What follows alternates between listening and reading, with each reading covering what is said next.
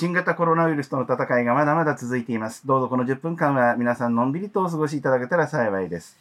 親父ラジオ21回目の放送です。まずは10の位から決めていきたいのですが、さて、福島さん、はい。あのー、毒マムシの YouTube ええご覧いただいていると思いますが、はいマムチャンネルでございますが、おかげさまでですね、2万回の再生回数1ヶ月でありまして、本当に感謝感謝でございますが、まあ、伊庭先生はですね、黒子姿でチンベロを鳴らしたり、カンペを出したり、色紙をめくったりと、もう注目度、また好感度までがですね、うなぎ登りでございます、福島さん。なんか羨ましい限りでございます。なんか嫉妬してしまいますね。今初めて聞いたんですけども、ええ早々に顔出すとはね、そうですよね。思ってもいう暦を過ぎてからのこのもうね活動力というのはもう見習いたいくらいでございます。まあ止めた方がいいなと思いますね。それとですね、福島さん。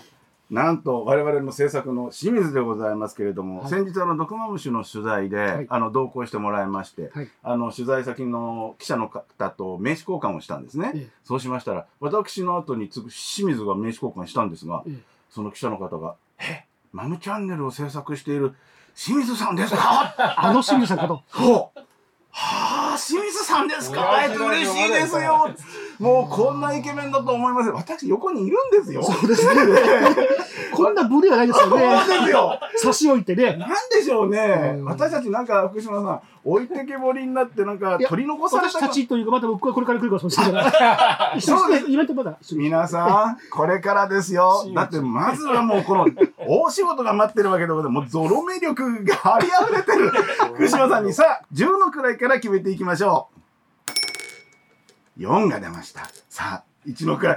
もう、ドキドキしますもうドキドキします。そわそわしますね。は。はいいあら。2でした。人生こんなそんなもんでますね。まあ、いい時ばかり。大体私の統計学からしますとですね、2分の1ぐらいの確率でゾロ目でございますから、次回が多分ゾロ目の回じゃないかなというふうに思っております。では、21回目は昭和42年のお話をしていきましょう。羽生さん太郎です。この番組は私たちが生きてきた昭和という時代の思い出話をしながら、我々、親父たちの溢れんばかりのこぼれ話を皆さんに感じていただきます。ご一緒するのは健康や医療分野に詳しい、えー、黒子で今大人気の作家の伊庭先生でございます。はい。黒子で八面六臂の田 達也でございます。ございますね昭和36年生まれでございます。この年は何歳でいらっしゃいます？か、えっ、と、幼稚園の年長かな？年長何歳でしょえっ、と、6歳でうす。6歳です。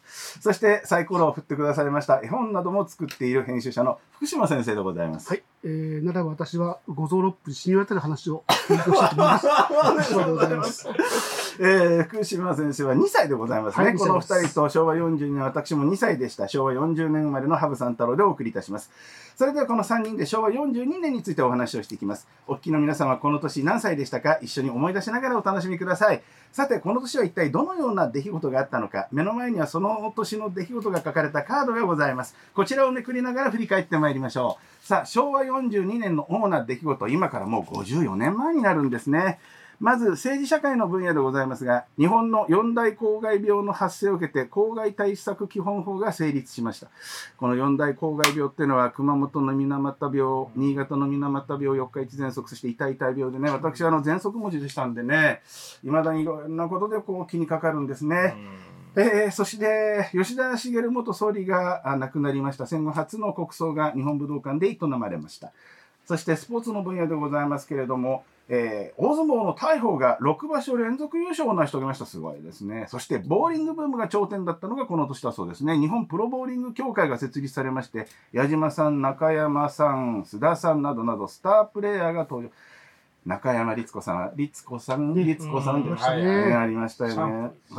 ね。さあ、芸能の分野でございますけれども、日本放送のオールナイトニッポンが放送開始でございます。いまだにね、テーマ曲のビタースイートサンバは使われておりますけれどもね、女優の吉永小百合に恋焦がれる男性、サヨリストが急増ということでございます。そして、ジャッキー吉川とブルーコメッツ、そしてザ・タイガースなど GS ブームが起きたのがこの年です。週刊少年マガジンで天才バカボンが連載を開始されました天才赤塚不二夫さん不朽の傑作と言われていますよね。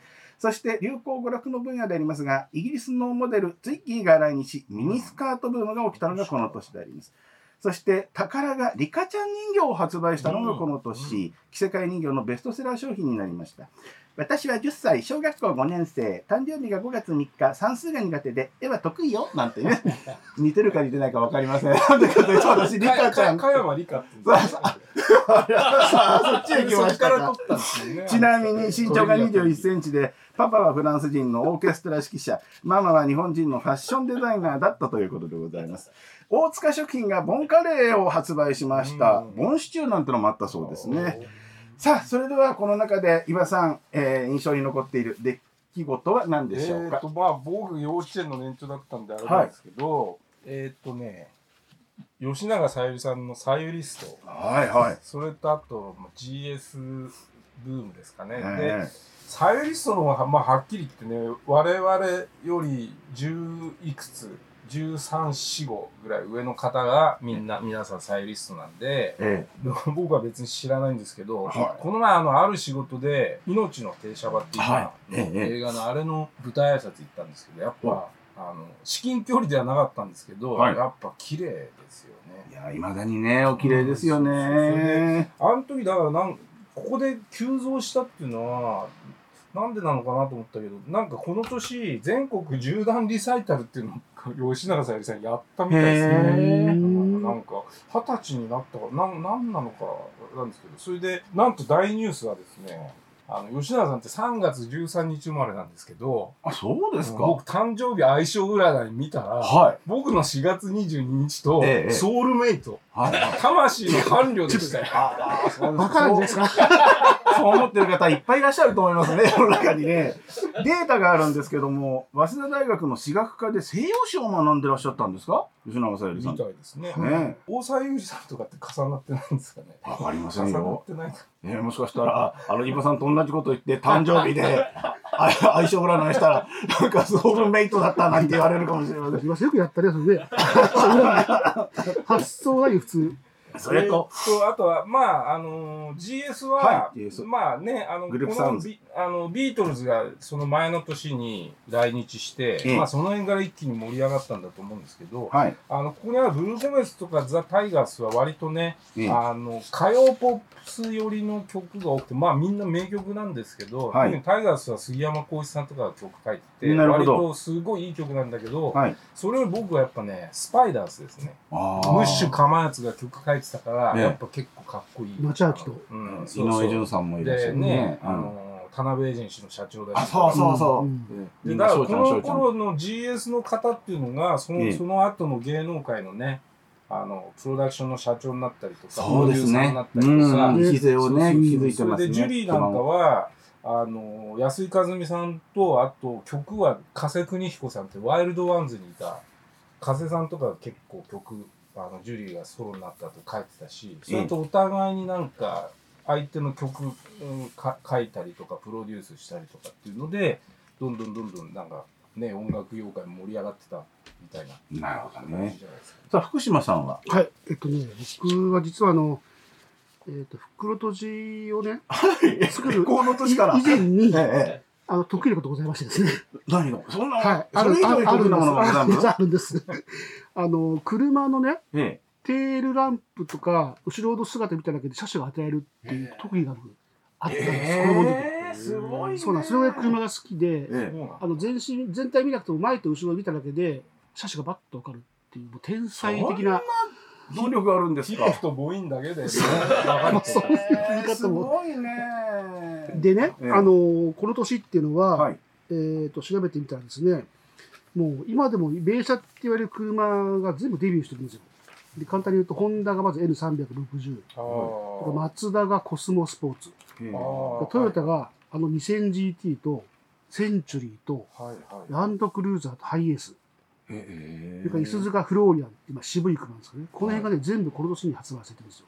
あ私あの車得意じゃないんですけれども今聞いた車種は全部大体わかりますね。うんうんそうなんですよ。だから結構、ミニカード持ってたかもしれないあ、そうですね。なトミトるほどミカがね。う。うんんコスモスポーツなんてねだから、これ多分ね、今そのこのラジオ聞いてらっしゃる方とか、車好きな方でみんな知ってると思うんですよ、この車種。うんそれぐらいうんうん有名な車が全部出た。うーんやっぱなんかこう、見てみてもトヨタってやっぱ金があったんだなっっていうのも分かるし、ねやっぱりね、松田五十はもうこすごく個性派の車出してますよね。それにしましても福島さん袋閉じの世界に行くか車の世界に行くかどちらかでやっぱり袋閉じの方に行かれてしまいましたんですねえっとね、まだ隠してることがあるので、あおいおいおい。袋閉じの中に隠しといてください。ありがとうございます。さて、この番組では話題にふさわしい曲、その年のヒット曲をお送りしているんですが、まずはこの年のヒット曲をご紹介しましょうかね。昭和42年の主なヒット曲ですが、ブルーシャトー、えージャッキー吉川とブルーコメッツですね。夜霧よ今夜もありがとう、石原裕次郎、この広い野原いっぱい、森山良子。真っ赤な太陽、美空ひばりとブルーコメッツ、銀色の道ザ・ピーナッツ、恋のハレルヤ、黛ジュン、君だけに愛をザ・タイガース、雨の銀座、黒澤明とロスプリモスなどなどでございますけれども、さあ、この中で伊庭さん、福島さんお気になりたい曲は何でしょえーっと、この中にないんですけうない清水ど。あの、はいそうそうそう。あの、さっきも言ったように、え僕、スパイダース好きだったあ、はい。はいはい。いつまでもどこまでもですかね。福島さん、僕もね、すいません、ないんですね。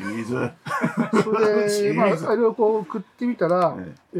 ー、相良直美さんのですね、ええ。世界は二人のために。いい曲でしたね。ね今もうほらあの動物の愛護団体みたいなの立ち上げてられて、うんうん。非常にそういう活躍をしてらっしゃいますけど。わかりました、はい。そうしましたらですねお二人のリクエストにお答えしまして今日はこの曲にいたしましょう。南春夫世界の国からこんにちはでございます。権利の問題がありますのでここではお聞かせできません。皆様ご勝手にお聞きになってください。南春夫世界の国からこんにちは。